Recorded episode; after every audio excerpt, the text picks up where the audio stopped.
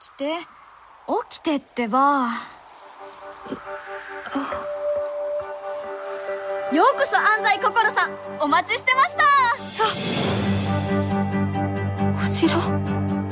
おめでとう。君たちは選ばれし7人だ。どんな願いでも一つだけ叶えてやろう嗨，我是木，大家早安。今天天气呢会有点小飘雨，中午最高温来到二十三度，晚上呢又来到了十九度，晚上还是有一点凉，大家一定要带一件外套出门哦。那今天呢要介绍的是日本最新动漫少女电影《镜之孤城》，刚好就在明天上映哦，大家可以趁明天周五小周末过去观看这部电影哦。听说跟《铃芽之旅》一样好看。如果想要先熟悉故事内容的朋友呢，可以先上网去看漫画版哦。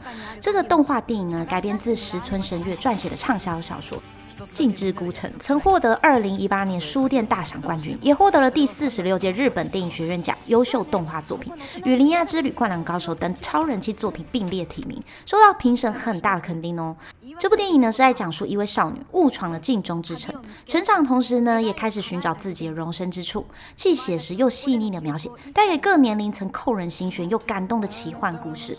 导演呢，希望透过这部作品传达，并不是对不想去学校的孩子说“请去上学”，而是希望身边的大人或朋友、旁观者能够倾听他们说话。那借由故事中的人物刻画呢，深入探讨青少年拒学、校园暴力等社会议题。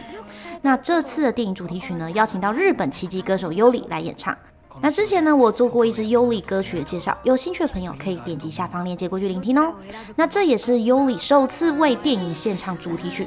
那优里呢表示，歌曲里面包含了七位角色的成长与心愿，希望大家看完电影后呢，能从不同的角度去感受这首歌，也希望这首歌能带给大家你不是孤单一人的感受，也呼应了电影里的金句：你每一天都努力奋斗了，不是吗？那就让这首歌陪你奋斗度过今天吧。喜欢我频道，欢迎订阅。这边沙面说音乐，我们明天见。